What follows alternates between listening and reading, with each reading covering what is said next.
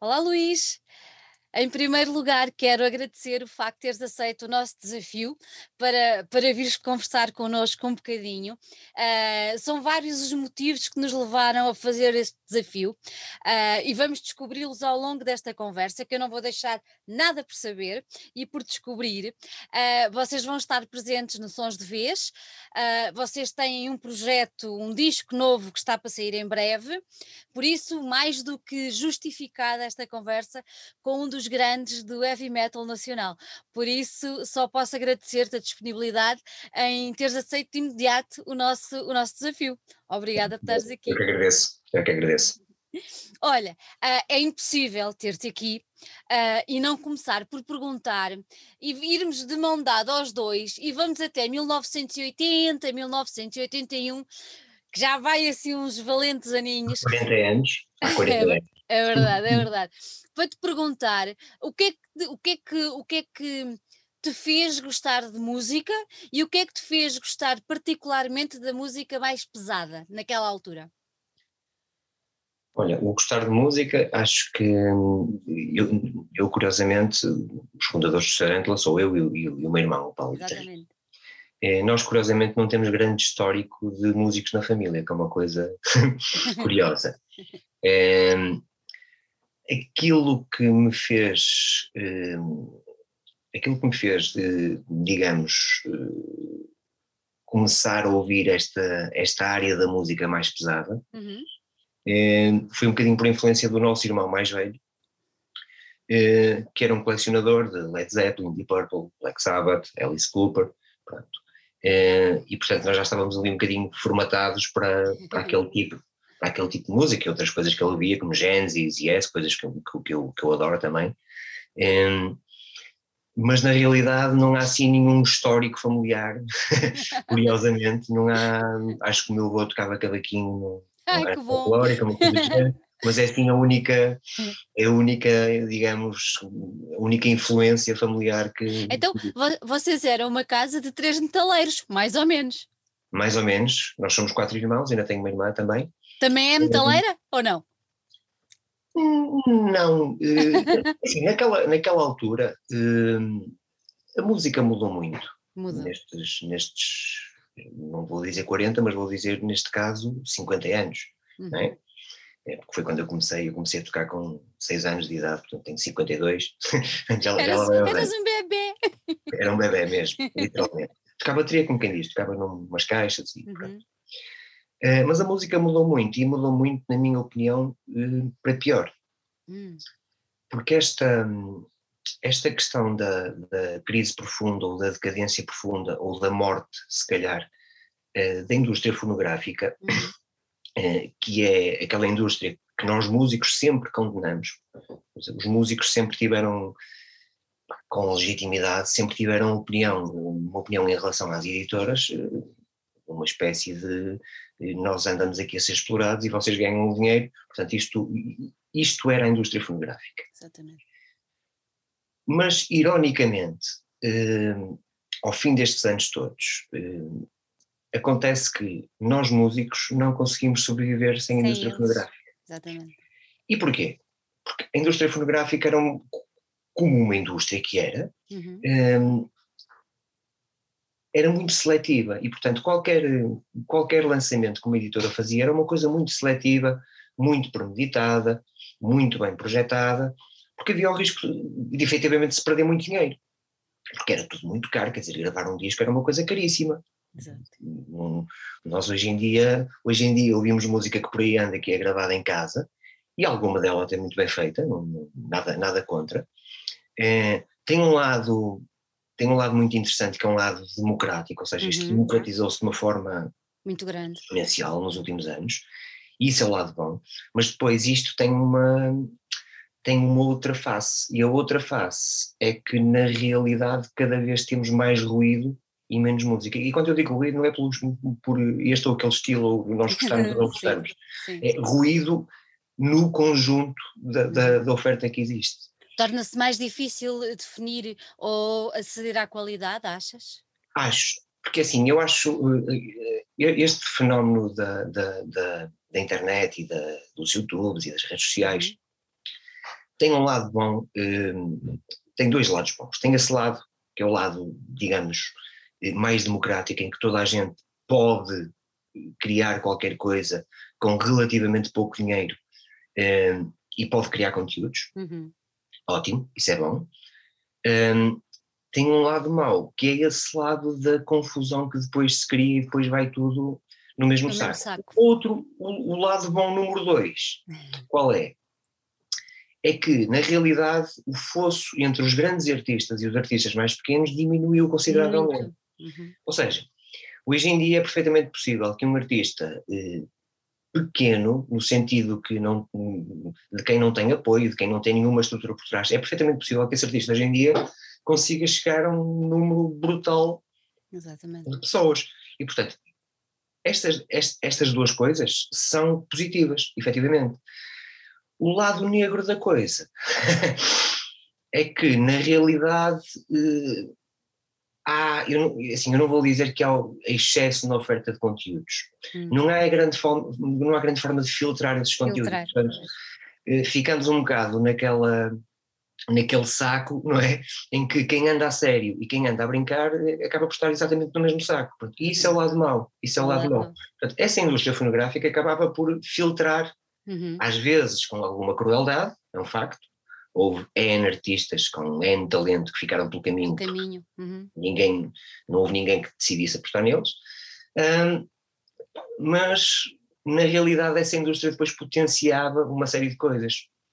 Se nós pensarmos, vou puxar aqui um, um bocado a sardinha para, para, para, para a nossa área, se nós pensarmos nas, naquilo que são as super bandas da, da, da nossa área, bandas uhum. como Deep Purple, como Black Sabbath, como Iron Maiden, como os Scorpions, por exemplo, uhum.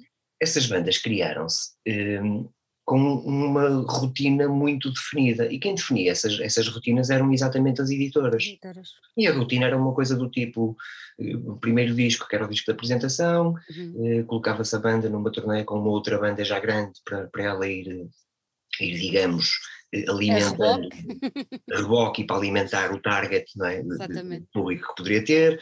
Depois a seguir vinha o segundo disco que dizia-se que era a confirmação, e depois vinha o terceiro, que era quando se começava a ganhar dinheiro, mas é que isto era mesmo assim, era, era efetivamente assim. E depois a partir daí as bandas entravam em turnés, já, já como cabeça de cartaz, e portanto essa rotina no fundo era disco, turnê, disco, turnê, álbum ao vivo, disco, turnê, disco, turnê, disco, turnê, álbum ao vivo. E isto, esta rotina, é que no fundo acabou por criar estas super mega bandas que nós, uhum. que nós hoje conhecemos. Portanto, eu duvido que volta eu já digo, isto, já digo isto há muitos anos. Eh, e eu digo que a última super banda que esta indústria conseguiu criar foram os Metallica. Eu não sou grande fã de Metallica, uhum. não, não, sou grande admirador de Metallica. Respeito imenso, como é evidente, atingiram uma escala absolutamente brutal, mas os Metallica eh, são provavelmente a última das super bandas. Exatamente por causa disto que estávamos a falar, não é? Exatamente. E, e, e, e, atenção que isto ultrapassa a área do hard rock heavy metal, quer dizer, já não tem nada a ver com isso. Isto é, uhum. isto é válido até para a pop. Ou seja, mesmo, mesmo aqueles, aqueles artistas que possam ser mais mainstream, um, na realidade, nós nunca mais vamos ter uns YouTube, dizer, nunca mais vamos ter uns, uns Genesis, quer dizer, é muito difícil. Agora, uh, tem um lado bom, ok, é democrático, toda a gente pode criar, toda a gente pode fazer, toda a gente pode publicar, mas depois a inversão disto tudo é que acaba por complicar um bocadinho as coisas, porque depois, era como eu dizia há, há, há, pouco, depois acabas por ter toda a gente no mesmo saco, os que andam. Separar o trigo do joio é mais complicado, é? não é? É muito mais complicado. Muito mais complicado. Olha, naquela altura eh, as coisas eram complicadas pela outra vertente, que era, era muito difícil chegar às falas às vezes nem falávamos de editora, com uma rádio para passar uma cassete ou não era, o que é que fosse, era super complicado. Uh, e estamos a falar no início dos anos 80, mas não foi isso que vos demoveu e vocês lançaram uma banda que eu. O que é que vos passou pela cabeça para chamar Mac Zack a uma banda? Olha, na realidade era um nome assim um bocado estranho. o, o, o, Mac e o Zack acho que eram dois meses para, para, um, para, para, um, programa, para um programa de computador tinha a sua graça, agora para uma banda é, de heavy metal. Foi o, foi o nosso primeiro baixista que desencantou aquele nome. Aquilo tinha a ver com os meses do calendário maia, era assim uma coisa. Ah, ok. Uma coisa um bocado. Esotérica. Esotérica tal. É, mas na realidade não tinha muito a ver, não, não tinha muito a ver. Foi ele que gostou, pronto. Foi, foi mesmo. foi mesmo a opção de, de baixista, não é? Olha, e tu e o teu irmão aceitaram, sem problemas nenhums. Não, aceitámos, nós também não tínhamos grande, grande, criatividade para esse tipo de coisas, estávamos mais, mais preocupados em fazer outras coisas, né? estávamos, estávamos muito, mais, muito mais preocupados em aprender a tocar bem do que propriamente arranjar nomes para a banda.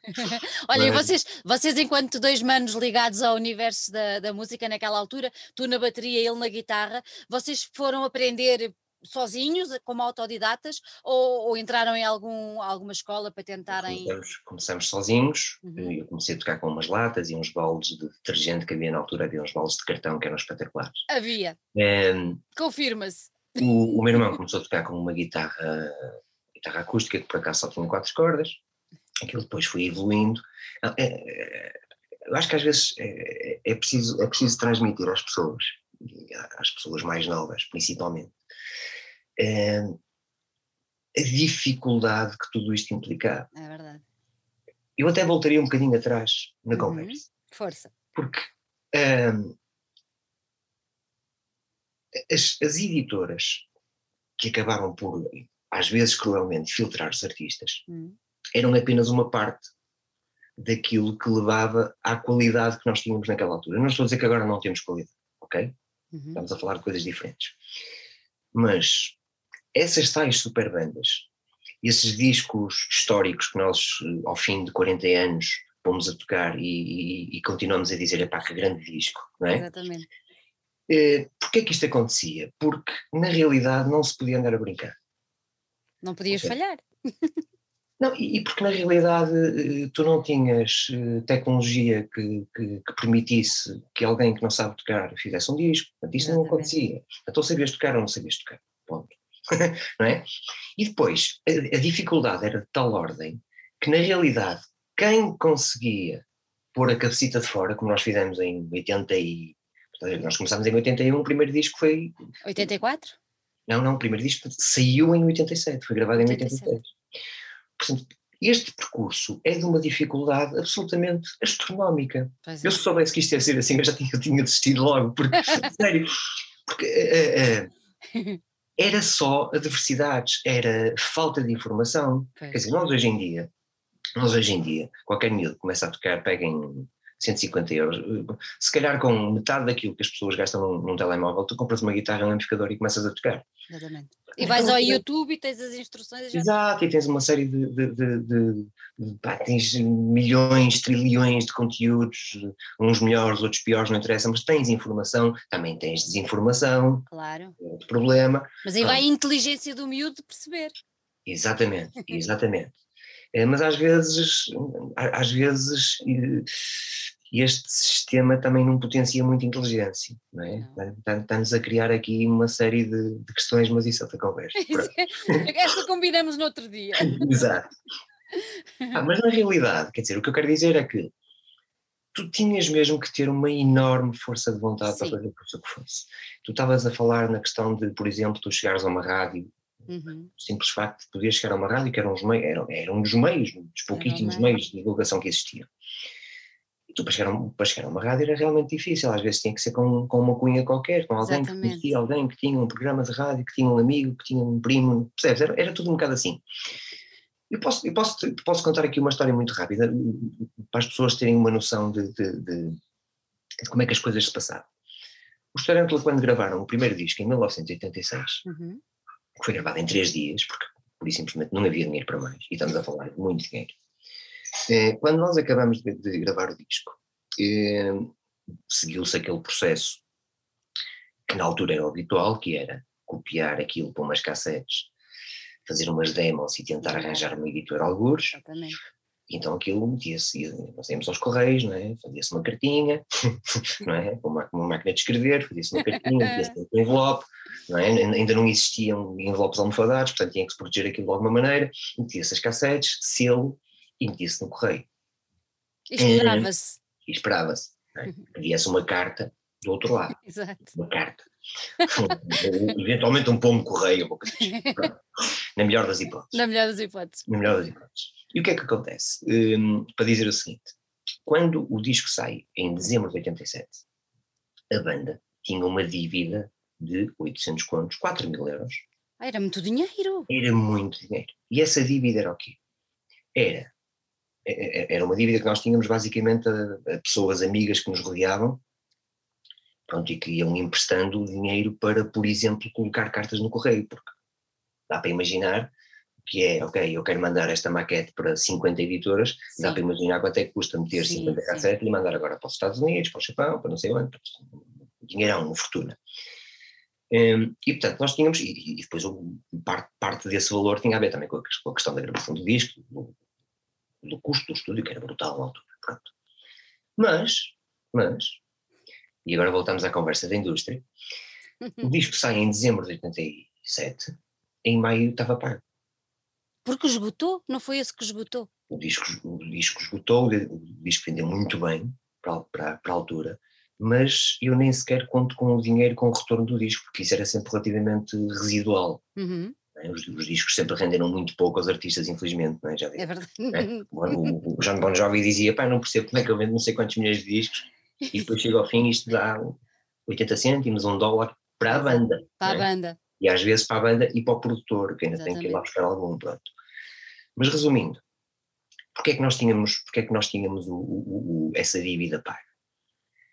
Ao fim de 5, 6 meses. Hum. Por uma razão muito simples. Porque havia um circuito de espetáculos em Portugal, na altura, que deixou de existir. E isto é que é absolutamente preocupante. E esse circuito de espetáculos era o quê? Eram concertos em escolas, nos pagavam ali um cachezinho respeitável, pronto, tranquilo, não é? Mas havia muitos. Havia. Havia muitos. E, portanto, eh, é preocupante que passados 40, neste caso 30, 30 anos, uma coisa do género, que tu não consigas replicar isto hoje em dia com uma banda. Não. Eu não conheço ninguém, não conheço ninguém, a menos que sejam daqueles artistas pré-fabricados por, é, por, um agente daqueles grandes ou por uma, por uma editora grande. Um, não conheço ninguém que, que, que, hoje em dia a fazer um estilo que não é propriamente a coisa mais mainstream, mais aberta do mundo. Estamos a falar de uma coisa, ainda por cima para a época, estamos a falar de uma coisa que era absolutamente underground, não é? Uhum. Cantada em inglês, quer dizer, que era uma coisa escandalosa, imagine-se, não é? é, é, é essa, outra, é, é, essa dava também para, para mais umas horas de conversa, mas pronto. Mas a questão é, é um bocadinho preocupante que ao fim destes anos todos, tu tens por um lado uma série de facilidades em fazer uma série de coisas. Mas depois não podes mostrar, não tens onde. Mas não tens onde, não é? E depois cai, cais no risco de ficar ali no meio dos trilhões de visualizações do YouTube, não é? Que são mais não dá nada, não é? Feitos, não é? Na realidade não dá nada, portanto. Isto de certa forma andou para trás. É, de certa forma andou para trás. Sim. Não tenho, não tenho a mais pequena dúvida. E, e mesmo havia, havia uh, espaços que estavam a batalhar contra isso. Tens o Metal Point aí, tens o RCA cá em Lisboa, Sim. e com isto tudo que está a acontecer, uh, tínhamos a Popular também em Alvalade, com isto tudo que está a acontecer, essas pessoas estão no limbo, não é? E os poucos sítios que havia para o nosso circuito underground, neste momento estão em vias de desaparecer. Sim, completamente. Onde, não, é que os é... miúdos, onde é que os miúdos vão tocar, onde é que vão ganhar tarimba? Não isto é assustador. É, é, é assustador. É, é assustador. É verdade, é verdade. Eu vejo um retrocesso para aí de 10 anos. Sim, sim. À sim. vontade, mas ninguém tenha é? grandes dúvidas disso, não é? é? Nós temos aqui um retrocesso de 10 anos porque há muita gente, há muito know-how que se foi criando ao fim destes anos todos que se vai perder. Porque há, é há muita gente, eu conheço algumas pessoas, eu trabalho, trabalho muito na área técnica dos espetáculos também, uhum. conheço muita gente com muito talento que infelizmente acabou por chegar aqui a um ponto que tem que optar por, por ir outro, fazer outra coisa qualquer. Outro caminho, não é? E essas pessoas, essas pessoas provavelmente nunca mais voltam. Já não voltam. É e portanto, fez aqui um, um, um, retrocesso dramático. É, é muito triste, é muito triste. Olha, Luís, diz-me uma coisa: tu tocaste numa sala que para mim continua a ser uma sala mítica que já não existe e que eu vou dizer aqui um segredo: que eu quase que fugia para ir lá aos concertos, que era o Rock Rendezvous. Pronto.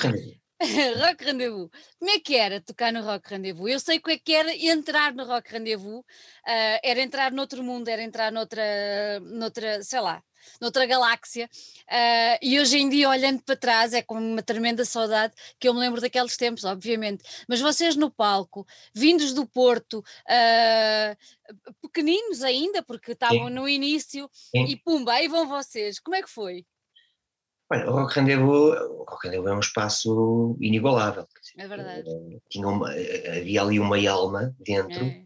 aquilo assim, havia quem chamasse a Catedral do Rock Português. É, é mesmo. É, aquilo era de facto um sítio mítico, porque era um sítio onde, na realidade, as bandas já eram tratadas com a dignidade que mereciam, ao contrário daquilo que acontecia, não acontecia noutros sítios. Uhum. Um, mas eu tenho uma história engraçada do, do, do Rock Rendezvous, conta, conta. uma história que, que, que, fica comigo. Sabes que, hum, recuando em 1900 e acho que foi para em 84 ou 85, nós lá fomos. Portanto, isto antes de sair o primeiro disco. Foi antes, pois, exato. E eu tenho uma história muito engraçada. eu comecei a tocar, a certa altura, comecei a tocar com, com dois bombos, bateria uhum. dupla, heavy metal, é? okay? tem que ser, não é? Pronto. e estamos a falar numa época, as pessoas às vezes não percebem isto, hoje em dia existem pedais duplos, não é? portanto nós podemos ter um bombo é? e colocar um pedal duplo. Eu estou a falar numa altura em que o pedal duplo ainda não tinha sido inventado. a pedal duplo é uma invenção muito recente. E portanto, quem, quem queria tocar aquilo que hoje se faz com pedal duplo era, era com dois bombos. Era com dois bombos. Eh, eu tenho uma história muito engraçada porque o Rock Rendezvous tinha um, tinha um, um kit de backline próprio, não é? Uhum. era uma coisa fantástica, portanto tinha, tinha lá uma bateria, uma série de amplificadores e não sei o quê, e eu tinha um problema que era, pá, eu preciso mesmo de dois bombos, portanto, senão não consigo tocar, né?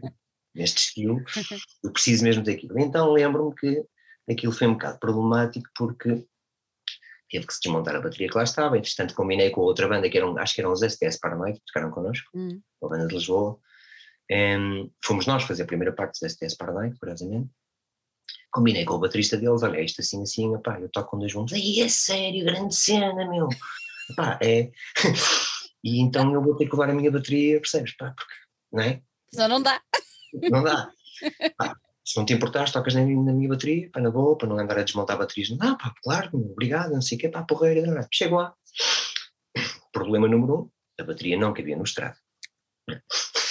Aquilo não, era, aquilo não era muito grande. O estrado eram umas mesas do Rock Rendezvous, o Rock Rendezvous tinha umas mesas pequeninas de ferro, simplesmente para fazer estrados. Pronto. Então aquilo começou assim, começamos por ir roubar mais duas ou três mesas à sala para fazer o estrado para a bateria, até que chega, chega o técnico de som do, do Rock Rendezvous e vira-se para mim, um bocado chateado, porque estava-lhe estava a estragar ali ah, pois. o esquema. A casa. A casa. É, então, mas isto, pá, isto é para quê? Tal. Pá, podias ter dito, ponha dois microfones num bomba em vez de. Eu, bem, temos aqui um problema. Dá, dá para ter uma ideia da falta de informação.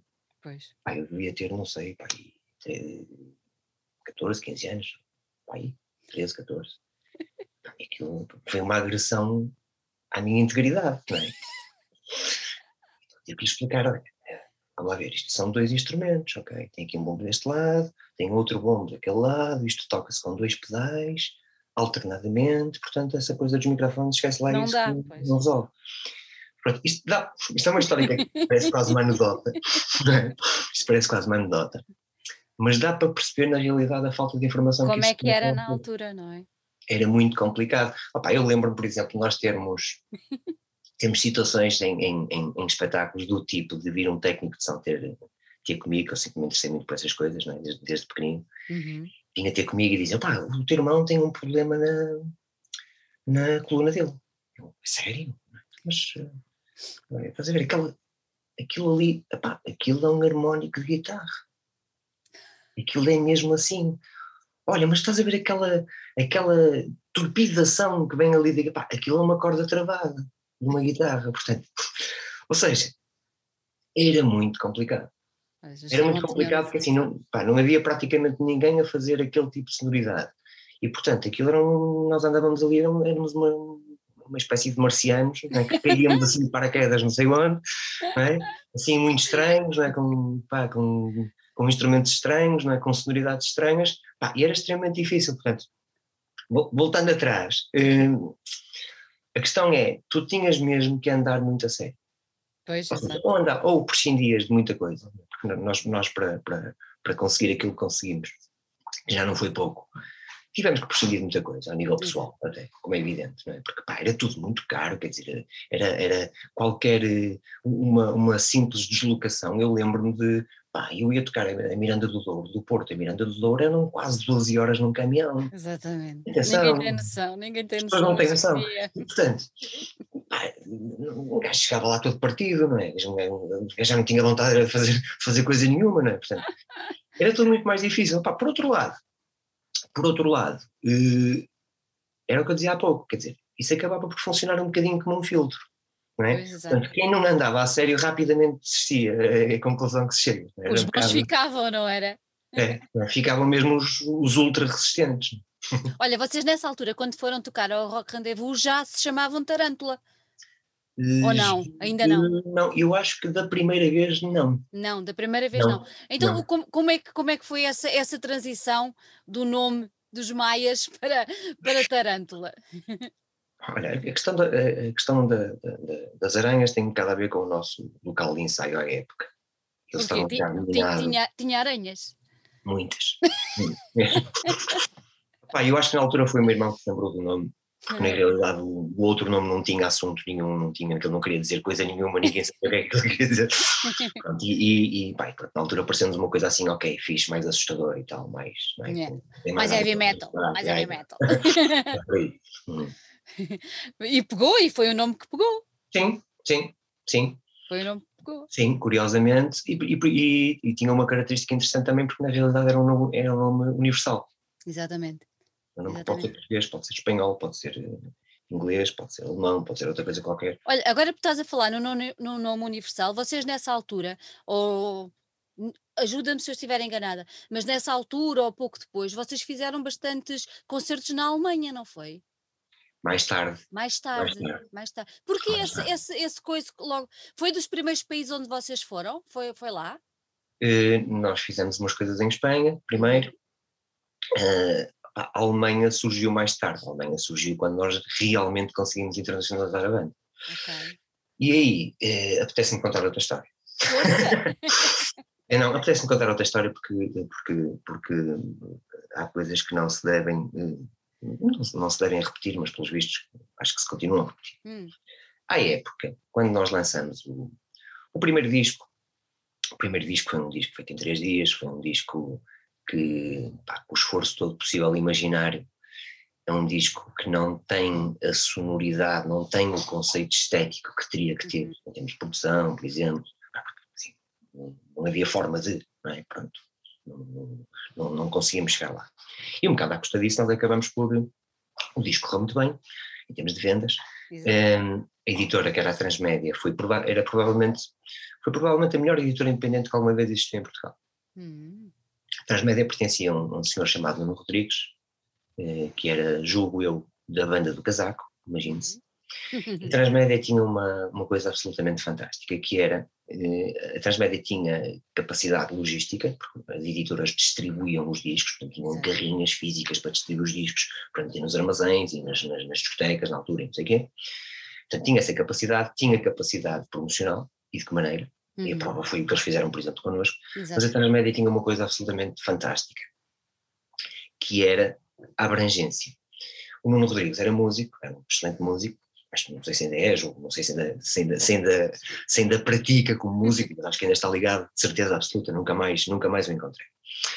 Um, e o Nuno tinha uma, uma, um, um objetivo com a Transmédia, que no fundo era reunir ali a nata um, de todos os estilos.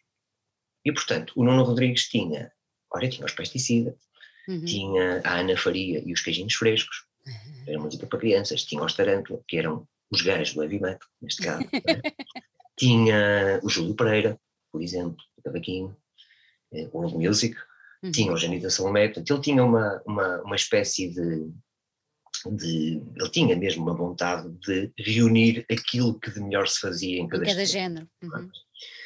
Um, epá, e a Transmédia, não sei porquê, eh, talvez porque se calhar começou a incomodar demasiadas editoras grandes, a Transmédia acabou por, por, por, por não, não, não, sobreviver e nós ficamos naquela situação eh, trágica de ter um primeiro disco que correu muito bem, a contar que ao segundo vais ter uma editora, as editoras pagavam os discos, ok, na uhum. altura, pagavam porque era muito dinheiro, não é? pagavam a gravação dos discos, ficamos sem editora e sem dinheiro, não é? Uh, e, portanto, acabamos por recorrer a uma habilidade absolutamente extraordinária que foi chegar à sala de ensaios, bater às portas das lojas de instrumentos e que vinham equipamentos, fomos bater, bater a várias portas, com uma conversa do tipo, olha, pá, nós somos aqueles gajos, ah, ah, ah, ah já ouvi falar tal, pois, pá, é isto assim, assim e tal, nós não temos dinheiro para ir para estúdio, uh, ainda temos aqui outra questão, porque mesmo que tivéssemos dinheiro, também não estou a ver aqui digamos, uh, abertura hum. a nível estético para se fazer isto como nós achamos que isto deve ser feito e portanto nós basicamente andamos aqui a bater às portas para ver se vocês nos emprestam os microfones, para um visita, assim umas coisas, uma série de equipamentos, não é? Pá, o que der, não é? O que der. E felizmente arranjamos, arranjamos uma série de coisas e acabamos por gravar o disco em casa, portanto com mais tempo, com se calhar menos know-how tecnicamente, como é evidente, né? porque nós na altura Hoje em dia sim, mas eu na altura não, não percebia grande coisa disto, diga-se de passagem. Estavas no início mas, também? Mas sabia como é que aquilo tinha que soar, isso eu sabia, porque eu tinha essas referências desde muito pequenino. E portanto eu sabia, não, isto, estas guitarras têm que soar assim, a bateria tem que soar assim, a voz tem que ser colocada desta forma. Hum, e portanto eu tinha esse conceito estético, não sabia como chegar lá. E, e, e, acho que também não cheguei, não foi, não foi nessa altura que cheguei, não é? Mas ficou lá perto. Mas tentaste, exato. Tentei, e ficou lá perto. E nasce assim o famoso King da Móvel Lusitânia. Que ainda hoje há muita gente que diz, ah, o King da Móvel Lusitânia, uma coisa quase, não é? Pronto. É o que é. Uh, o, o King da Móvel Lusitânia é aquele, é aquele disco que uma banda só deve fazer uma vez na vida. É um disco que é conceptual. É um disco que se tu quiseres uh, fazer novamente, vais repeti-lo. Uhum. E portanto não faz sentido. Não interessa, exato. Não interessa. Portanto, aquilo era um, era uma coisa conceptual, tinha, tinha, tinha o, o, o tinha o tema da história de Portugal, adaptado a, no fundo à, à, à linguagem do heavy metal, porque uhum. a linguagem do heavy metal tradicional vive um bocadinho disso, da mitologia. Exatamente. Nós, ninguém tem mais legitimidade, se calhar, à face da terra do que os portugueses para, para ter esse tipo de, de, de, é? para aproveitar esse tipo de, de, de conteúdos. Que Vêm cá os vikings lá de cima. É, exatamente, exatamente. Ou seja, esse disco, uh, nós fizemos o disco, fiz, ficamos com o disco pronto e depois fomos bater à porta das editoras. Só que em 1989 havia um problema muito sério em Portugal, que era, havia uma regra nas editoras, e portanto nessa altura eh, não havia, que ele saiba, foi uma altura de marasmo total em que ficaram as grandes editoras e não havia nenhuma editora independente naquela altura. Portanto, foi um, ah, foi um fosso que aconteceu ali. E, portanto, havia, havia as editoras, as grandes editoras, que eram os, as representantes das multinacionais, a Trabalho, a Poligram, e mais umas coisas. Pronto. E nós ficamos, eh, ficamos numa situação complicada porque as editoras, essas editoras, que eram, eram as editoras que haviam, tinham uma regra que é artista português, canta em português. Ponto. Ah. Era assim, isto era assim. E então, uh, e então, e esta história eu tenho que a contar, uh, tivemos uma reunião com um senhor chamado Tosé Brito, na Poligrama, hum. que na altura nos disse que pá, gostou muito do trabalho, ele até achou que aquilo tinha sido gravado em Inglaterra, imagine-se, um, gostou muito daquilo, papapá, papapá, papapá, papapá, mas, mas não podia fazer nada porque, por coincidência, estava ele a pegar numa banda, por acaso muito fixe, da altura, que eram os V12, a banda de Lisboa, um bocado na onda da Iron Maiden e pronto. Então a Polygram pegou nos V12, tinha pegado, ainda não tinha saído o disco, mas tinham, tinham feito um contrato com os V12. E o contrato com os V12 implicou pôr os V12 a cantar em português. Epá, e os V12 cederam legitimamente. Eu não teria feito isso, uhum. mas também não condeno, porque assim, se te põem isso como condição, não é? Se te dizem, pá, arranjas um contrato com a Polygram se tu cantares em português. E temos que pensar que estávamos há não sei quantos anos atrás. Claro, claro, pronto. Pá, eu respeito, só posso respeitar a decisão da banda, quer dizer, pronto, tudo uhum. bem. Eles não gostaram muito de certeza, não é? Aliás, anos mais pois. tarde disseram que aquilo foi um erro, não é? Mas pronto. Mas não interessa, mas é perfeitamente legítimo e eu compreendo. Pá, nós éramos um bocadinho mais fundamentalistas, é? E portanto estava fora de questão. Eh, é? Comecei a imaginar aquilo traduzido em português, eu não. não. Não vai acontecer. É engraçado que isto já tinha acontecido com o primeiro disco no Valentim de Carvalho, é uma coisa curiosa. Também não fomos, para, não fomos para o Valentim de Carvalho porque não quisemos traduzir o primeiro disco. É curioso. Ao segundo, repete-se a história. Então, o Sr. José Brito, é, quando percebeu que o disco ia sair, faz-nos uma proposta. Que é uma proposta, é, para nós, ingênuos, irrecusável que é uma, uma proposta do tipo, ok, eu ponho o vosso disco cá fora, uh, vocês cantam em inglês, fazemos um contrato com o Polygram, igual aos outros todos, mas eu não faço promoção. Oh, então oh. aí... E aquilo, pá, teria, não sei, pá, 18 anos, ou já nem sei. Pareceu uma coisa um bocado estranha, porque, pá, então, mas, pá, este gajo vai ter aqui um investimento, não é? E depois não promove? E depois não promove é esquisito, no mínimo, não é?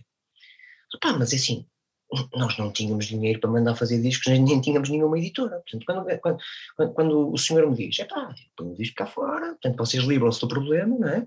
Ainda por cima levas com o selo da Poligram, que até sempre é, é giro ter, não é? Exatamente. Pá, mas eu não vou promover, pá, vocês levam, não sei se foram 100 discos na altura, levam 100 discos, promovam, pá, batam às portas das rádios e não sei o quê.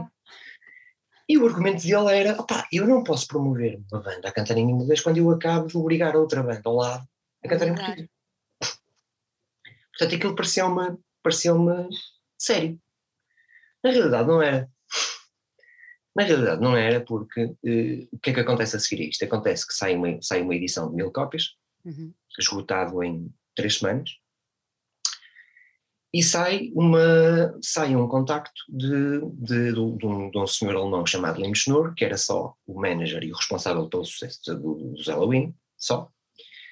Eh, começou a falar connosco, interessadíssimo na banda, pá, porque aquele disco, eh, em termos de contexto internacional daquilo que estava, eh, daquilo que era mais atual, em termos de contexto naquela altura, aquele disco saiu no timing absolutamente certo. certo. Pronto. Não foi premeditado, foi, foi assim. Aconteceu. Aconteceu. Portanto, começámos a entrar ali numa fase interessante de negociações, já estávamos numa fase muito avançada de, de negociações, já estávamos a discutir qual era a fotografia que ia para o póster da revista Anferre em França e que ia para o póster da Metal Hammer na Alemanha e coisas do género. Portanto, já estávamos a discutir esse tipo de, de, de registros, até que nós, como gente séria que somos, é? dissemos ao senhor, olha, tudo bem, mas a Polygram tem os direitos deste disco. Ok? Portanto, vocês vão ter que falar com o Poligrama. Com eles. Com certeza, não tem problema nenhum. Isto é internacionalizar uma banda. Qual é o problema? Julgá-lo ou não? Foram falar. Pronto, é, é, acontece que a partir desse momento aquilo morreu ali. E esta história é triste, como é evidente. Esta história é triste e causa-me ainda hoje alguma mágoa. E mais mágoa me causa quando recentemente, agora já nesta altura do confinamento, o senhor Tosé Brito diz, não sei onde, que uma coisa do género, não me lembro, não me lembro exatamente do, dos termos, mas diz que bandas, as bandas portuguesas não podem furar, nunca na vida vão furar. Porque, porque falam mal inglês, não é? Ora bem, uh, o que é que me apetecia dizer a esse senhor? Apetecia-me dizer-lhe uma coisa que não digo, porque sou suficientemente educado.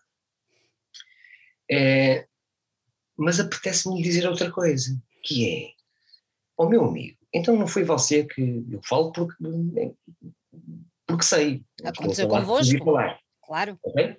Porque se passou comigo. Então desculpe lá, olha, eh, não fura.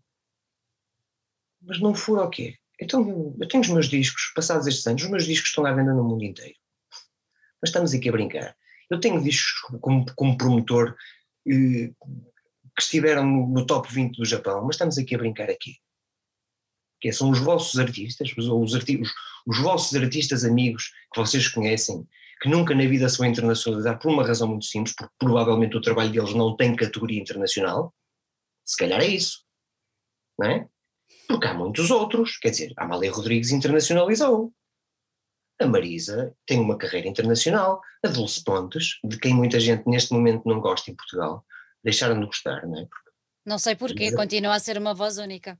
Única e fantástica, ela também não deve estar muito preocupada não é? Porque uh, a Dulce Pontes andávamos nós a tocar na Alemanha e, e, em Espanha e na Holanda e eu via cartazes de, de é sold out da, da Dulce Pontes nos melhores auditórios. É Portanto, ela não deve, não deve estar minimamente preocupada com isso. Não é? E há mais. Agora, o que eu acho extraordinário. É vir dizer isso, não é? Porquê é que eu estou a contar esta história?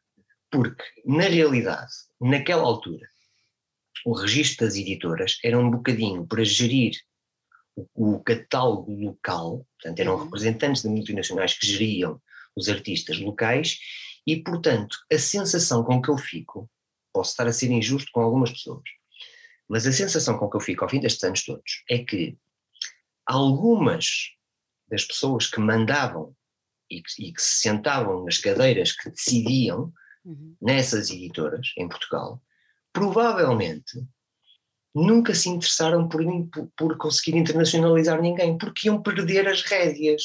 Pois. E se calhar é aí que está o problema, não é?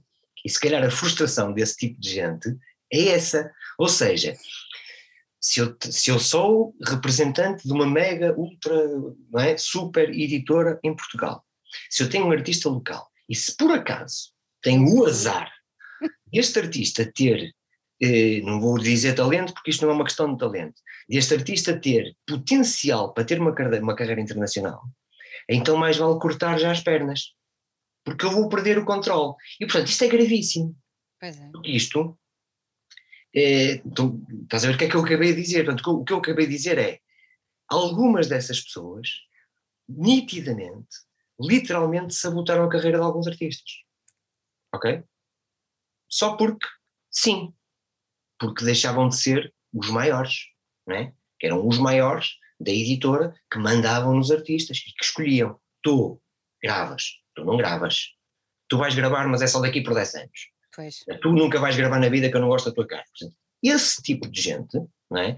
que a mim, eh, pá, é assim, a única coisa que pode explicar este tipo de comportamento, para além de estupidez e de burrice, e de vistas pequenas. Uhum. É? Para além disso, a única coisa que pode explicar esse tipo de comportamento é uma frustração muito profunda. Não é? Porque assim, todos nós, eu tenho as minhas frustrações, ok? Toda a gente deve ter as, as suas frustrações, é saudável. Agora, quando as tuas cima dos outros vão para cima dos outros e começam a sabotar a carreira dos outros, epá, aí é muito mau. Não é? é complicado. E, portanto, esta história é, que é, é trágica, não é? é, bem na sequência daquilo que estávamos a dizer há bocado. Não é? Porque é que a internacionalização do Tarântula ocorreu 10 anos, 11 anos depois do primeiro disco? Então vocês, quando, quando, mesmo assinando pela, pela Polygram, acabaram por não ir lá para fora, só foram posteriormente, ou ainda conseguiram fazer alguma coisa lá? Não, fizemos umas coisas, pá, mas nunca conseguimos, porque assim, se tu não tens o disco à venda, não é? Pois, exato. Naquela altura, repara, tu não tens, não é? Ficaste com as mãos atadas, não dava? Completamente, ou seja, tu tens que ter o teu produto à venda. Claro. E, e, para tu teres o teu produto à venda em 25, 30, 40 países, calma lá. Pois, não. Uma logística brutal, não é? Portanto, Exato. Não era. Portanto, e depois repara, estamos a falar numa época em que o simples facto de tu deslocares uma banda, isso chegou-nos a acontecer, hum. tu deslocares uma banda de Portugal para a Alemanha, uhum. tu chegavas lá com um custo eu lembro-me de ter um, um, um, um, promotor alemão que gostava muito de nós, que nos levou, uh, levou-nos à Alemanha para tocar num festival e, e, e pagou-nos e disse-nos assim: Luís, pá, vocês não têm ideia, ele pagou-nos e não pagou pouco, ok? Eu acho que pagou o justo. Ele diz: pá, vocês não têm ideia, mas é assim, aquilo que eu gasto no vosso cachê e nas vossas despesas, porque estamos a falar, não havia Rainer, Okay? Do avião, exatamente. Portanto, eram, estávamos a falar de ir à Alemanha e vir 400, 500 euros era por muito. pessoa. Sim, era, era assim que funcionava. E, portanto, uma banda de quatro macacos, como eu costumo dizer, não é? Metes os quatro macacos dentro de um avião e já tens ali uma despesa, estás a ver? Yeah. 2 mil euros é? e depois ainda tens estadia, percebes? Portanto, era muito complicado. Uh, agora, se tu, como é que tu fazias? Tinhas que ter o teu produto lá. Tinhas que ter alguém lá, tinhas que ter o teu produto à venda, tinhas que ter uma editora lá a promover o teu produto para, para tudo isto ser justificável e para poder uhum. compensar para toda a gente. Não é? Agora, uh, se o comportamento de algumas pessoas em Portugal que estavam em cargos de decisão era este, pois. é muito natural não é? que pouca gente se tenha internacionalizado. Claro, eram cortadas as pernas à partida. Obviamente. Vocês, vocês, depois, quando lançam o álbum a seguir, já vêm para. já não lançam com o Poligrama. Não, lançamos com uma editora, eh, uma editora independente que entretanto surgiu, chamada Numérica. Aliás, o, o Tarantula 3 e o Freedom Skull, que é o disco a seguir, portanto uhum, o terceiro e o quarto. Exatamente, exatamente. A Numérica era uma editora muito, muito peculiar, porque a Numérica nasce de, de um estúdio, do Hora Studio em Passos Esplendão, que é um, um grande amigo meu, do Fernando, é, que basicamente aquilo que ele começou a fazer foi editar aquilo que os outros não queriam, não mas queriam. tinha qualidade. Olha, uma boa, uma boa opção.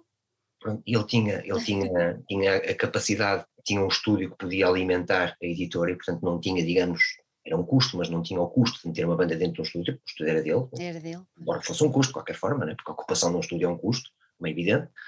Mas era mais controlável. Era mais controlável. Pronto. Uh, e depois a numérica acabou por ser um bocadinho, no fundo o espírito era um bocadinho o mesmo da transmédia, não deixa de ser curioso, porque na realidade, assim, nós estávamos lá ao lado do maestro António Vitorino de Almeida, só para se ter uma ideia. Uau! Portanto, uh, ou do Fernando Girão, por exemplo, que fez um disco na altura para ele chamado Outros Fatos, não é? que foi uma uhum. coisa muito criticada, porque era um disco de fado mas que já tinha uns sintetizadores no meio. Mas o Girão na altura também foi muito criticado por muita coisa, muito. porque ele quis mudar tudo, quis, não é? Muito, muito, muito. Fez ali agitar as águas. Aquelas, aquelas pessoas que eram mais fundamentalistas do fado, não é? Era. Que agora não se chocam com este novo fado que por aí anda. Mas na altura. Mas na altura aquilo era uma coisa escandalosa. Era, mas que um baixo elétrico, um sintetizador. Mas está tudo doido, o que é isto? É verdade. E, portanto, essa editora numérica teve um bocadinho esse papel, teve um papel muito importante na música em Portugal, porque a, a, a numérica tinha uma estrutura de distribuição própria.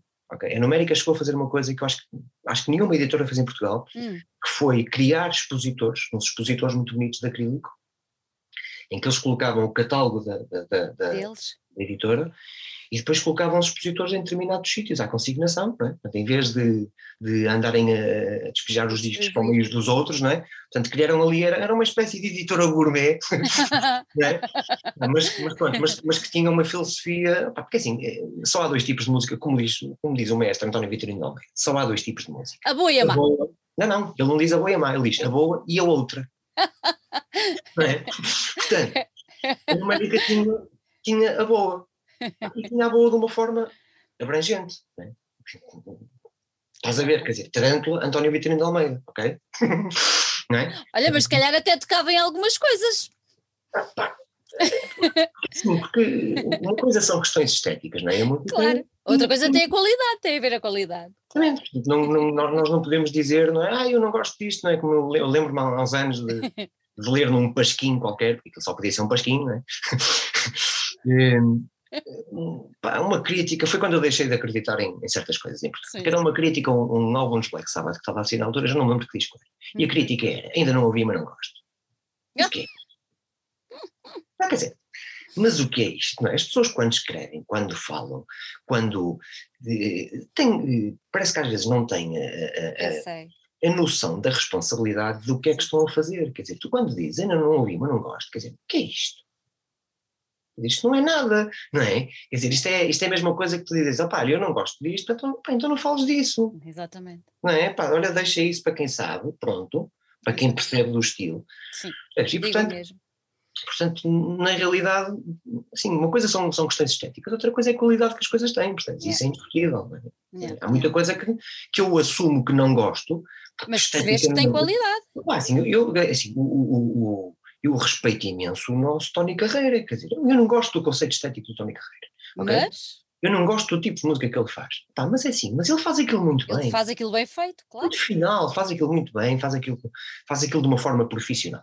Percebes? E portanto, a partir daí, nada a dizer. Agora, pá, e olha, dou-me bem com ele. É? Concordo, concordo perfeitamente contigo. Uma coisa é uma coisa, outra coisa é outra coisa. Concordo, não, não podia concordar mais. Farto-me de dizer claro. isso. Olha, Luís, vocês em 2001 uh, ah, fizeram 20 anos, corrijo-me. Foi, não foi? Sim. E fizeram 20 anos com onde foi lançado um álbum de tributo a vocês. É verdade. É Já verdade. O álbum dos 20 anos já foi há 20 anos. Exatamente. Agora imagina uma banda fazer 20 anos e ter os seus pares, músicos, não é? Uhum. A, a fazer-lhe uma homenagem mais do que devida, em vida, a banda ali no fulgor ainda da sua existência. Uh, o que é que vocês sentiram com isso? Deve ter sido super gratificante. Ah, é, um, é, assim, é, um, é, um, é um orgulho muito grande, como é, é evidente. É, claro. Ninguém merece. Ah, como não? não é, é, assim, é, um, é um orgulho muito grande, até porque, até porque daí. Eh, pá, daí nasceram coisas, eh, estávamos a falar da estética da música, uhum. eh, e à custa disso nasceram interpretações de outras bandas, de, de, de, coisas que nós fizemos, que são absolutamente fantásticas. Algumas é. delas eu arrisco-me a dizer que são melhores que o original. algumas, não, é sério, algumas das abordagens que se fizeram, eh, com outro conceito estético, com outro tipo de linguagem, na realidade pegou-se naquilo, prova aquilo que a gente estava aqui a discutir. Uhum, né? uhum. Ou seja, eh, e na realidade chegas ao fim e tens pá, uma coisa que parecia incompatível, ou seja, yeah. como, é que, lá, como é que tu pões, estou-me a lembrar, o Genocide, por exemplo, não é? Dead Metal. Olha que reeditou há pouco tempo, o, fizeram uma reedição muito interessante dos discos deles. Como é que tu pões o Genocide a interpretar um tema de Tarantula? Se me perguntas, eu não me imagino. Né? E, portanto, quando, quando eu ouvi a interpretação que eles fizeram daquilo, tu ficas, eh, ficas a pensar assim, epá, isto são o genocide. E é isso que é brilhante. É giro, não é? Muito bom. E é isso que é brilhante. E por, por isso é que eu digo, quer dizer, é, é, é um orgulho muito grande, percebes? É, é, é, mesmo um orgulho muito grande, é uma honra enorme, não é? Agora, se pensarmos que entretanto passaram mais 20 anos. é, é complicado. É complicado. Passaram 20 anos e no meio destes 20 anos vocês gravaram mais dois discos, ajuda-me. Dois, três? 20, 2001, Dreammaker, depois. 2005, uh, 2010. 2005, 2010, sim. Não, não é? E depois há este interregno, uhum. não é?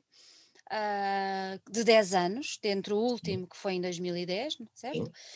E para agora, e que vocês. É, é, um, é um bocadinho menos, porque o, o, hum. o Spiral of Fear, que é o hum. último, tem, há duas edições distintas. Okay. A primeira edição foi uma edição local e depois a segunda edição foi com uma editora alemã também, e foi uma edição uhum. internacional, depois levou mais uhum, uhum. umas ligeiras diferenças o disco e tem, tem Olha, tô, mas espera, antes de perguntar, agora de entrarmos no novo, no novo disco, tentar desbravarem um bocadinho, agora lembrei-me de repente, vocês, porque falaste nos alemães outra vez, vocês tocaram em montes de sítios e fizeram primeira parte de nomes muito grandes. Uh, não foi? Foi. Ah, houve assim algum que tu tenhas gostado particularmente? Houve. Houve. Qual? Qual? Mas apetece-me contar a da história. Tipo assim. Força. Não, só para, só, para, só para se perceber que nós, uh, nós esperamos, na nossa terra, esperamos 18 anos uhum. para fazer uma primeira parte de uma banda estrangeira. Isto é extraordinário. Extraordinário. Nós temos um defeito muito grande, que é assim, nós não somos propriamente, nem nunca fomos muito metediços. Portanto, eu nunca andei a chatear ninguém para, pá, mete-me ali, mete-me uhum. Não é o meu estilo. Não é o teu feitio. Não, pá, não tenho jeito para isso. Pronto. E também não, não tivemos grandes, digamos, não tivemos grandes experiências uh, felizes com uhum. agenciamentos. Ok. E portanto andamos sempre aqui um bocadinho não é? costumo chamar com uma tática de submarino, não é? Andamos aqui e depois de vez em quando, a gente mostra-se e tal. Mas esse também é um dos segredos da longevidade. Pois. Esse é um dos segredos da, da longevidade. Mas é extraordinário, não é? Que eu tenha andado, pá, sei lá, eu ia-te falar dos Deep Purple, porque os Deep Purple para mim é estar no palco, no mesmo palco. Os Deep Purple, eu comecei a tocar por causa dos Deep Purple. Eu toco bateria por causa do famoso solo de bateria do Ian Pace do Made in Japan. E portanto, quando me metem a tocar ao lado dos Purple, para mim, pá, é como tu pôres o, o ser padre aqui da Terra no Vaticano. É exatamente mesma, o mesmo nível. Portanto, aquilo para mim é, é Deus. Pronto. Foi o máximo, yeah. É assim, o Purple é a banda. Mas é extraordinário? Para, não, para não dizer que é infeliz, que tenham sido necessários 18 anos para isso acontecer. Para alguém, por acaso foi o senhor Nuno Brancamp, que se lembrou de nós, e nós ficamos agradecidos eternamente, que trouxe os Deep Purple a Portugal, com o Lisboa do Porto, o de Lisboa, e convidou a banda que faria sentido abrir para os Deep Purple. Ah, que na realidade somos capazes de ser nós. Se calhar é aquela que melhor se encaixa. Se é? encaixa. É? Portanto, mas é curioso porque, repara, nós andávamos lá fora a, a, a, tocar em festivais, a sermos pagos para isso, é? para tocar com os Motorhead. Exatamente. E de repente, na minha terra, pá, foram precisos 18 anos. É, isto é um bocadinho. ainda bem que, é assim, ainda bem que as, as, coisas hoje em dia não são. Não, não são Desta assim. maneira, não é? Não são assim. Mas pronto, mas mais uma vez, percebe? Está para se perceber a, a, o grau de dificuldade. Não. Mas para responder à tua pergunta, na realidade, o espetáculo especial é o, o dos Deep Purple no Porto em Lisboa com, com dois coliseus cheios e ainda por cima, aquilo correu tão bem, tão bem, tão bem, eh, que foi o culminar de um ano fabuloso, que foi o ano em que nós conseguimos um contrato verdadeiramente internacional com a EFN, o Light Beyond the Dark, que é o disco que sai em 98, uhum. e fizemos uma coisa extraordinária em Portugal, que eu gostava um dia de poder repetir, que foi, com a ajuda de um, de, um, de um, grande amigo que é o Carlos Guimarães, que foi ele o mentor da, da, da, da logística de tudo aquilo e, e, e, e, quanto mais não seja foi, foi da cabeça dele que aquilo nasceu, nós fizemos uma turnê em Portugal em sítios onde nunca ninguém tinha tocado. Ou seja, alguns, mentira, alguns seriam salas que já, que já, que já faziam espetáculos, mas nós fizemos uma turnê organizada de 17 ou 18 datas em sítios que existem por esse hum. país fora, pá, associações recreativas de não sei o quê, que têm uma sala porreira, pavilhão de não sei quantos, da escola de não sei onde. Ou seja, aqueles espaços que existem, não é? mas que não estão abertos a este tipo de coisas. E nós fizemos isto e, e foi giro porque nós fizemos uma, Pá, foi uma turnê que conseguiu ser organizada em Portugal, que é difícil. conseguires é? criar uma rotina de turnê em Portugal de 18 Exato. datas sem praticamente o apoio de ninguém. Pá, e depois criamos ali um modelo que era, nós andávamos a promover o disco, é evidente, o modelo era um modelo em que nós assumíamos os custos de tudo aquilo, tudo. aquilo deu zero ao fim, o que é fantástico. Deu zero, pronto. Eh, mas eh, pá, fizemos 18 espetáculos sendo que em cada um desses espetáculos estava lá uma banda considerada das grandes da nossa área, os Genocide, os Alucinais, os, os, Fire, por exemplo, os Anger, a ver, é uma banda que infelizmente já, já, já, já não está entre nós, mas era uma banda fabulosa. Eh, já, já lembro-me de ver os Anger a dar uma grande tarefa nos Megadeth, por exemplo, por exemplo, no Coliseu do Cuba, por exemplo, só para se ter uma, não é? Uma, uma, era uma altíssima banda. Um, e tínhamos sempre uma banda que era local, também a tocar, uhum. portanto eram sempre três bandas, Tarântula mais uma dessas e uma banda local. E conseguimos fazer isto sozinhos, praticamente sozinhos, eh, e ainda por cima, eh, aquilo chegou ao fim, não me lembro agora exatamente dos números, mas aquilo chegou ao fim e foram para aí umas 5 mil pessoas que viram o restaurante o que é muito bom. Que é pois, exato. Então, 5 mil pessoas no país real. Exatamente, exatamente. Okay? E Coimbra, exatamente. costuma dizer, no país real. Okay? Ah, e depois, uh, essa turnê culmina, né? e essa parte não tinha sido premeditada, termina com a primeira parte do, do, dos Deep Purple no Polícia do Porto e no Cruz dos Recreios, portanto. Cereja no topo do bolo. Cereja no topo do bolo. E eu, eu, eu, costumo dizer na brincadeira, pá, nós devíamos era ter acabado nessa altura porque pá, ficávamos mesmo em grande. Mesmo acabado em grande. Não, porque pá, na realidade é assim, é, é, e Purple são uma banda mítica, né? É. são duas salas míticas e portanto quando tu percebes que estás ali por direito próprio, não é? porque felizmente alguém se lembrou, mas estás ali por direito próprio, nós não telefonamos a ninguém. Ficamos à espera, porque acho que é esse o nosso papel.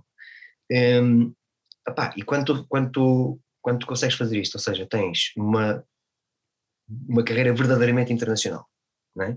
Com uma editora muito respeitada. Um, tens o teu disco em 24 ou 25 países uhum. à venda. Tens uma turnê feita no teu país, que é o tal país em que não há sítios para tocar. Não é? Um, e como não havia, e, e, e efetivamente não há, não é? muito menos, não é? Uh, e como não havia, nós criamos. É?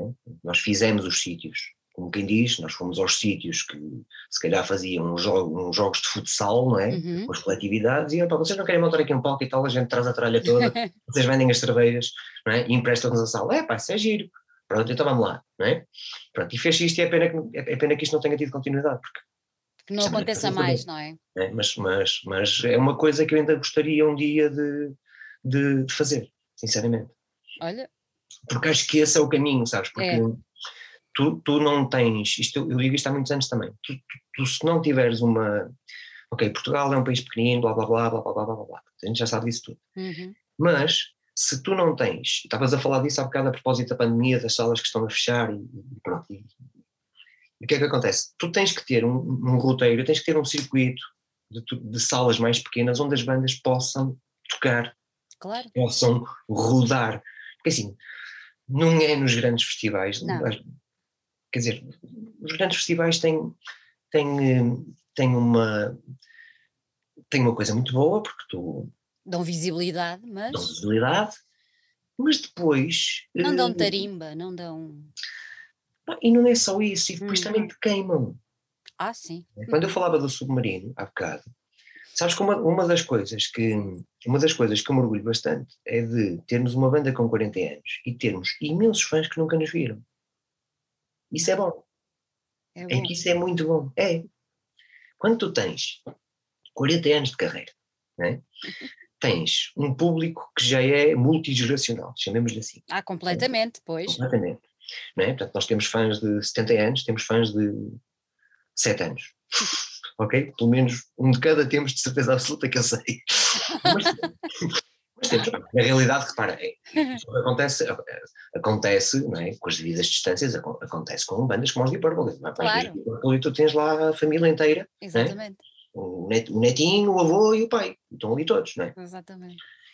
Pá, porque isto é assim, a história do rock and roll é esta. É esta, claro. Já tem, já tem este, estes anos todos. É verdade. Mas o facto de tu teres muitas dessas pessoas que ainda não te viram, significa que tu não, anda, não andaste, como eu costumo dizer na brincadeira, não andamos a meter nojo. Ou seja, não andamos aí. Sabes que o, o, o eu acho que pá, uma banda, um artista, seja o que for, as pessoas têm que ter, têm que ter às vezes a noção de eh, de retiro, ou seja, tu de vez em quando tens que te retirar. É? E quando a gente diz, é pá, mas oito anos ou nove anos entre dois discos, pá, para fazer bons discos tu precisas muito tempo. Se for para encher chouriços, como se diz, não é? Não vale a pena. Pá, aí tu fazes um álbum de ano em ano, dois em dois. Agora vais é fazer provavelmente uma coisa que não é muito interessante. Uhum. Agora, se tu queres fazer uma coisa eh, bem pensada, bem trabalhada, com potencial internacional, voltamos à tal conversa. É? Tem que, tem que maturar. Um... Exatamente, e portanto, eh, eu sei que comercialmente não será a atitude mais inteligente, não é?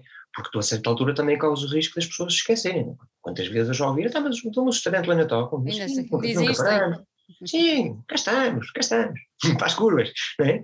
Agora, uh, esse esse é, é um risco, por um lado, não é? Porque tem, tem, tem essa parte que é negativa, uhum. mas por outro lado, por outro lado, dá-te alguma frescura também. Claro. Percebes? Porque tu de repente tem, estás a tocar e tens não sei quantas pessoas ali à frente que nunca te viram e tu tens 40 anos, como é que é possível? É? É uma, é uma redescoberta, redescoberta, redescoberta, não é? Cada vez, que, cada vez que vem. Olha, e deste, deste disco, o que é que podemos esperar deste novo disco?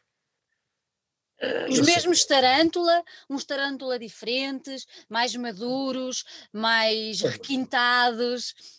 Não, mais maduros, porque hum, eu acho que assim, cada disco é um disco. Uhum. Hum, aquilo que eu dizia há pouco a propósito do Kingdom, do, King, do famoso Kingdom of Lusitânia, quando eu dizia só podes fazer aquilo uma vez.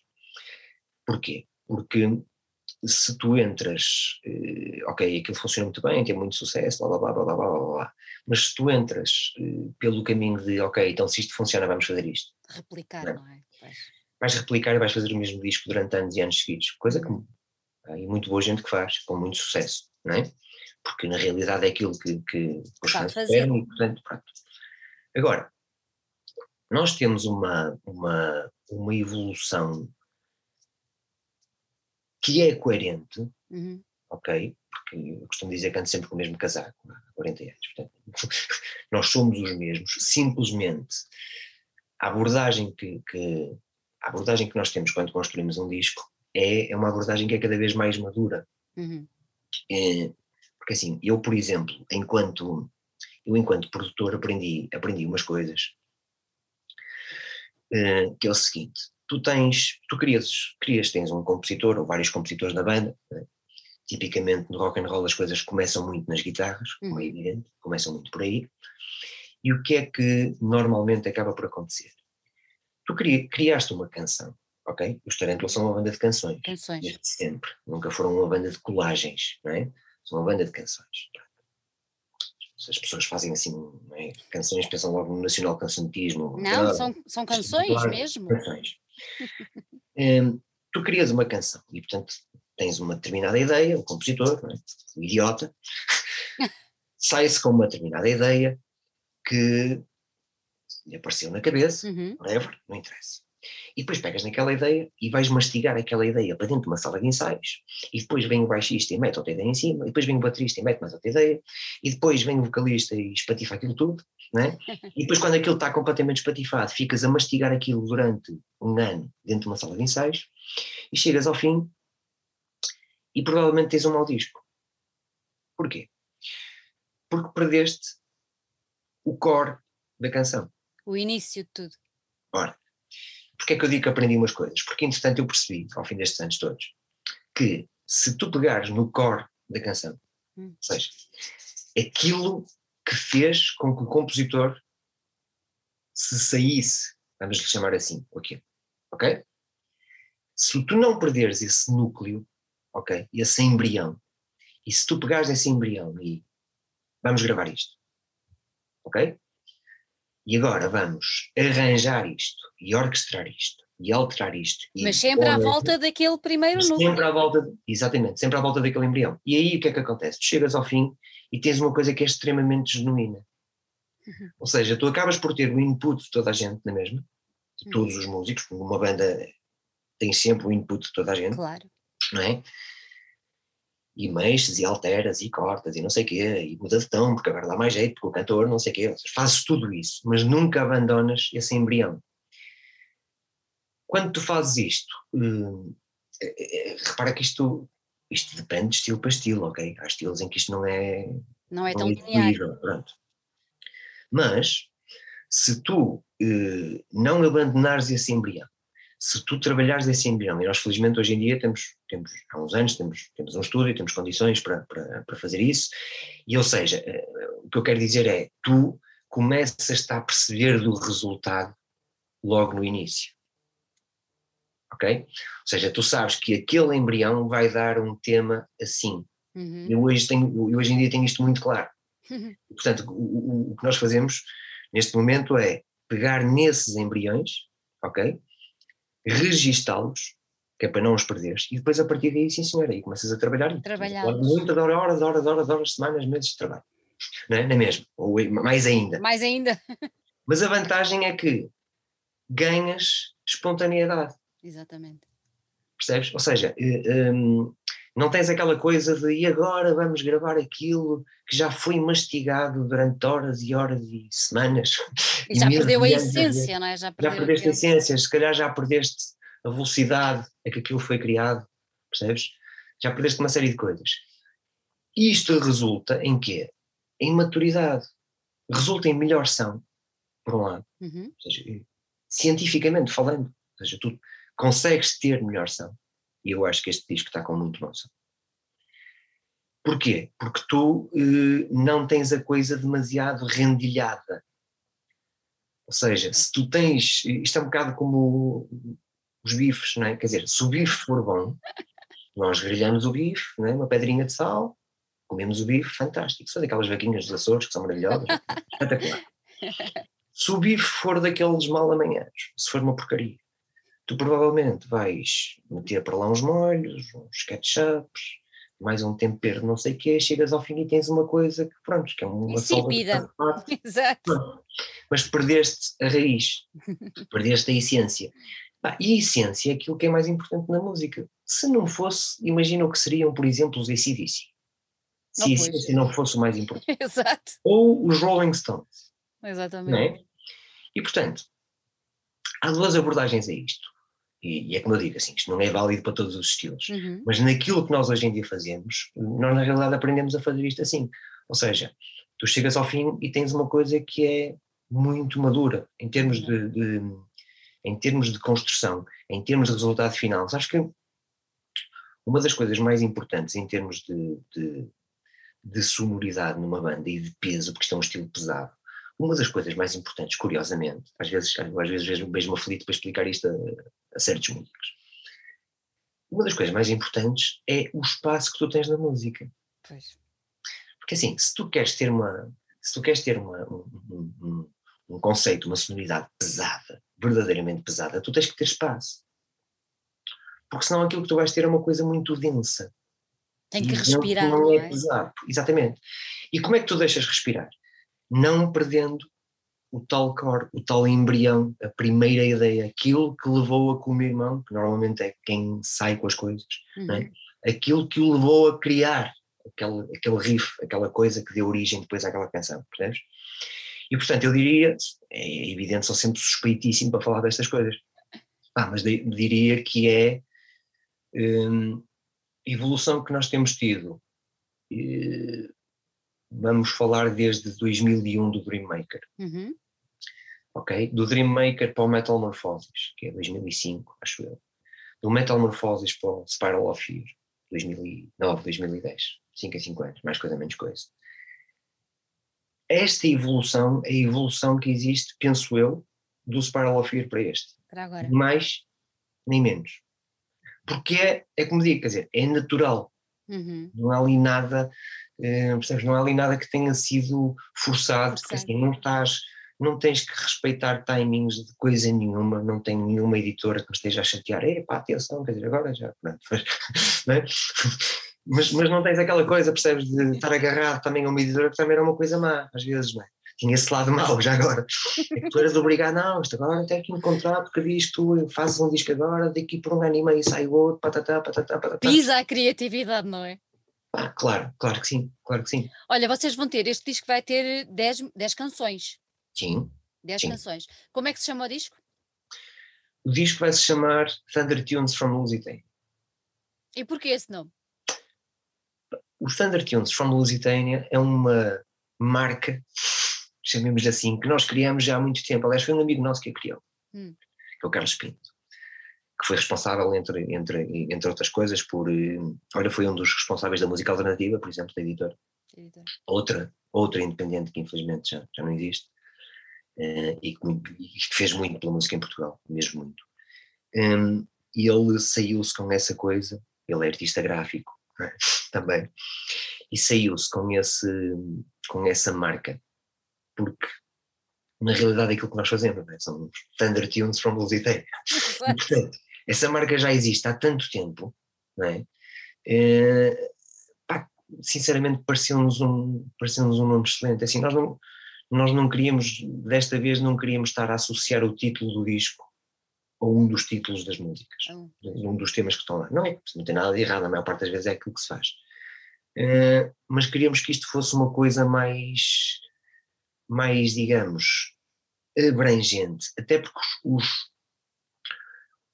os discos hoje em dia não, têm, não são exatamente a mesma coisa que eram uns anos atrás. Uhum. Ou seja, tu infelizmente tens cada vez menos gente que se senta para ir ouvir um disco. Um disco. Ah, isto é dramático, isto é muito mau. Uhum. É, é verdade, é, é. Não é? Portanto, as pessoas cada vez mais têm tendência a. Isto é tudo muito rápido, é? a vida é muito rápida, é tudo. Espero que, é? que saia alguma coisa de bom desta, deste confinamento. Espero que as pessoas pensem que afinal Não é tudo assim. Se calhar não tem que ser assim tão rápido. Exato. E que se calhar faz bem gajo sentar-se para ver um filme com atenção, ou para ouvir um disco novo que comprou, não é? Para apreciar o booklet, é? para apreciar o, a, a, o suporte físico que, pá, que, infelizmente está cada vez mais em, em, em desuso. Exatamente. Mas assim, se nós de repente começamos a. Posso-me estar a sentir velho, não é? Okay? Eu gosto muito, eu gosto muito de tecnologia, sou um gajo muito tecnológico. Agora, nada substitui a manipulação de um suporte físico. Nada, completamente de acordo. Percebes? Quer dizer, porque pá, às vezes fico tão. Eh, eh, eu sei que isto é um, é um bocadinho. É um bocadinho frustrante, não é? Quase psicótico às vezes. Porque assim, eu enquanto produtor eh, sou capaz de estar horas e horas e horas à volta de um detalhe que muito provavelmente ninguém vai perceber. Ok? Mas para ti faz sentido. Claro que faz. Porque depois a seguir, muito provavelmente, 90% das pessoas vão ouvir aquilo, se é que vão ouvir, né? vão pôr aquilo a tocar. E não né? vão perceber aquela coisa. Se calhar num, num telemóvel, uma coisa de gente, não é? Epá, isto é um bocado frustrante, né? para quem faz aquilo que eu faço, isto é muito, muito frustrante. Né? Então, mas eu tanto tempo. Né? mas, mas, mas, há aqui uma questão que é: eu olho para um disco verdadeiramente como uma obra de arte, como uma coisa que fica. Né? Exatamente. Podes ter um concerto não sei onde que pá, correu mal, podes uh, fazer uma série de coisas na vida que correram mal. Um disco é uma coisa que fica. Nós damos esta para melhor, como se costuma dizer, e o disco fica. É fica. aquilo que tu fizeste, é a tua obra. Percebes? E é assim, com o devido respeito, tá, eu, eu pego no Back in Black dos ACDC, hoje em dia, uhum. e aquilo continua a ser uma obra. Exato. Daqui por 500 anos, se por acaso existir planeta, provavelmente já não existe, mas se por acaso o planeta ainda andar aqui às voltas, é? talvez com outra espécie que não esta, não é? se por acaso isto acontecer, o Back in Black continua a ser um descasso, ou o Dark Side of the Moon dos Pink Floyd continua a ser um grande disco. E portanto, se nós não encararmos as coisas dessa forma, então passamos a encarar a música como sendo música a metro, música de plástico. E aí não vale a pena. Deita fora, já diziam os táxis há muitos anos. Exatamente, exatamente. Deita fora e pronto. Eu não vejo a música assim. Quer dizer, eu, mais uma vez com o devido respeito, quer dizer, se nós tivéssemos de, de repente, até um filme sobre isso, acho, se tivéssemos de repente que enviar para Marte ou para um outro planeta qualquer aquilo que é explicar a alguém que, é, que habita um outro planeta o que é a humanidade. O que é que nós somos? Tá. O Back in Black dos, dos ACDC ou o Abbey Road dos Beatles. Estava lá. Estão lá. Como está a nona Sinfonia de Beethoven. Exatamente. Percebes? Como estão, pá, uma série de outras coisas, não, percebes? Como está, se calhar, eh, pá, olha, está lá o Elvis, está lá o Frank Sinatra, não é? De certeza absoluta. Não é? E, portanto, com o devido respeito, com, com o devido tamanho, é? com, com, a, com a escala, com a nanoescala onde nós estamos, epá, eu gostaria muito que daqui por 500 anos, se o tal planeta ainda existir, continuar a rodar e existir, eu gostaria muito que alguém, olha, pá, aqui uns gajos pá, chamados tarante, letário, que está aqui, isto é engraçado, pá, isto é giro, não é? Isso para mim é muito mais interessante do que pá, alguém que teve não sei quantos milhões ou trilhões de visualizações no YouTube, percebes? E que já ninguém se lembra. Se lembra. E que foi há três meses atrás. Exatamente, desaparece. E percebes? O que eu acho que vai acontecer, aliás, o que eu acho que já aconteceu neste momento é que na realidade a música passa a ser um, uma coisa tipo numismática, percebes? Coleção. É, isto é uma coisa de colecionadores, é uma coisa que, que é cada vez mais de nichos, Completamente. mercado, não é? Tu tens, tens eh, olha, terminei ontem, por exemplo, uma remasterização de uma banda chamada Gangrena, que vai ser reeditada, que é um, disco também mítico do death metal português, que eu gravei em 93, não é? Tipo, a remasterizar aquilo, que vai ser editado em CD, vai ser editado em vinil, que é uma coisa muito curiosa. É, o vinil está novamente na moda, as cassetes novamente na moda. E porquê? Porque eu acho que ainda há uma, há uma franja de, de, de, um número ainda considerável de pessoas que gosta de ter um suporte físico e de manipular um suporte físico. Percebes? Agora, uh, que isto não volta a ser aquilo que era. Não volta. não volta, não é? Pá, mas era como a gente, como a gente conversava há bocado, quer dizer, tu tens coisas boas no meio disto tudo.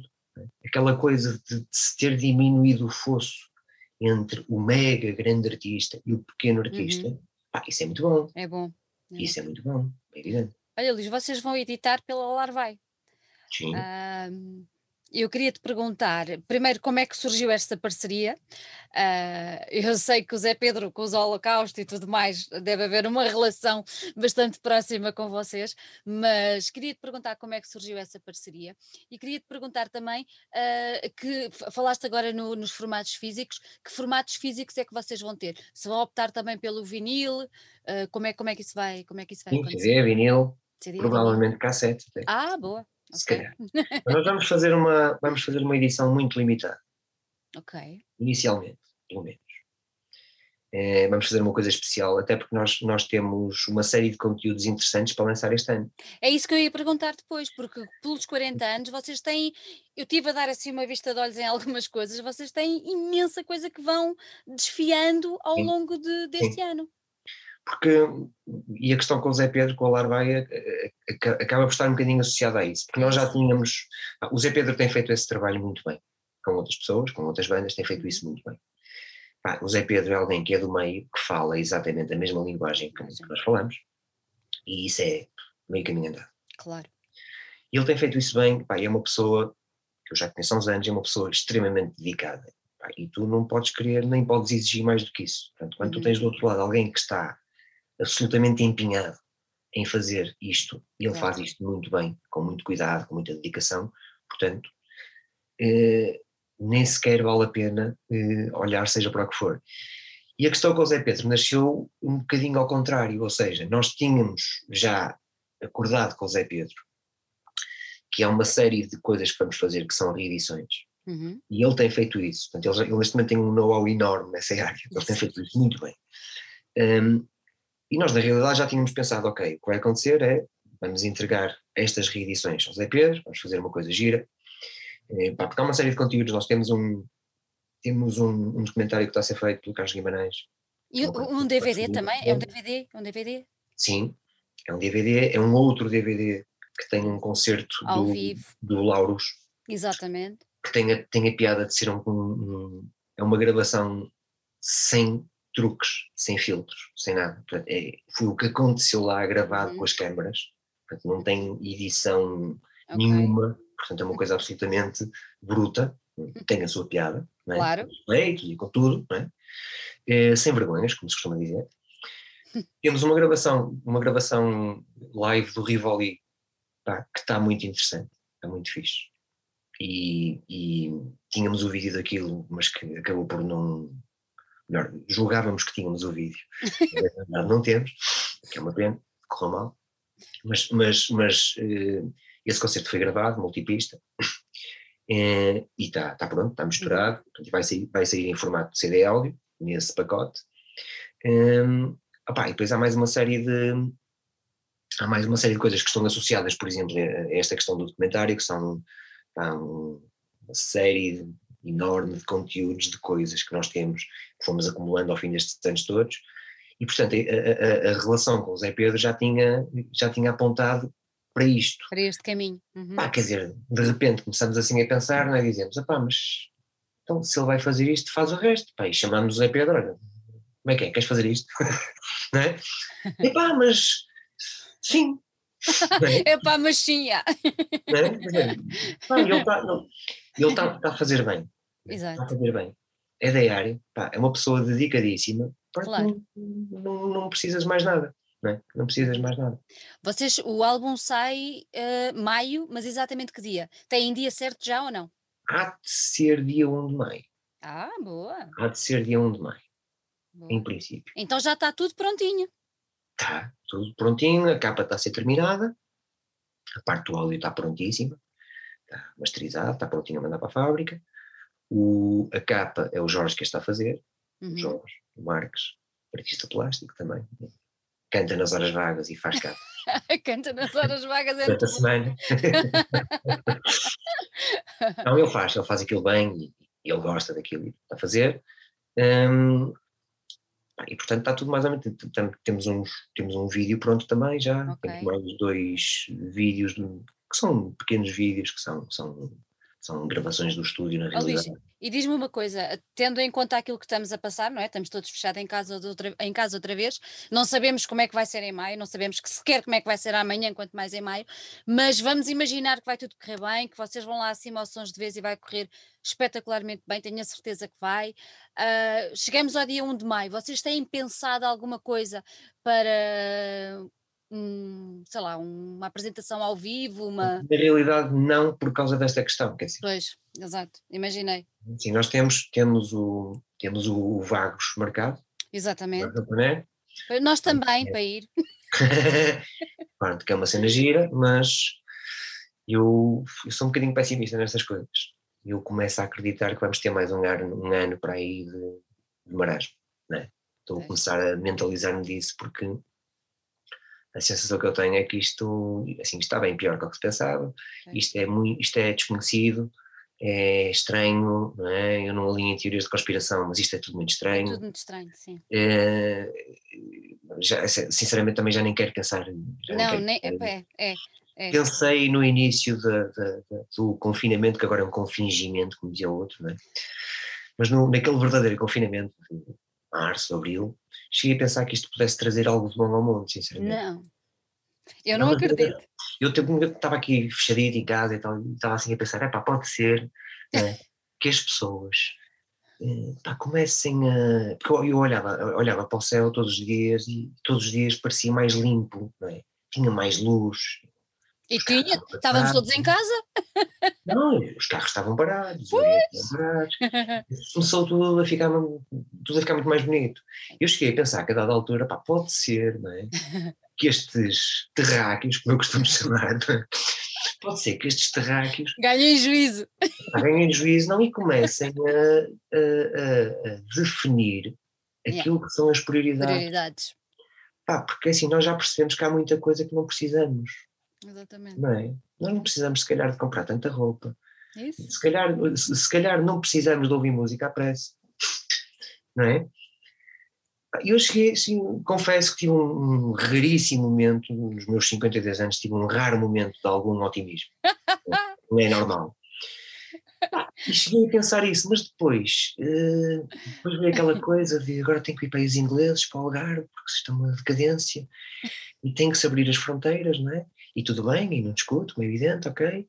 E de repente está tudo outra vez, para as pessoas todas outra vez umas por cima das outras, tudo, outra vez na selva, é?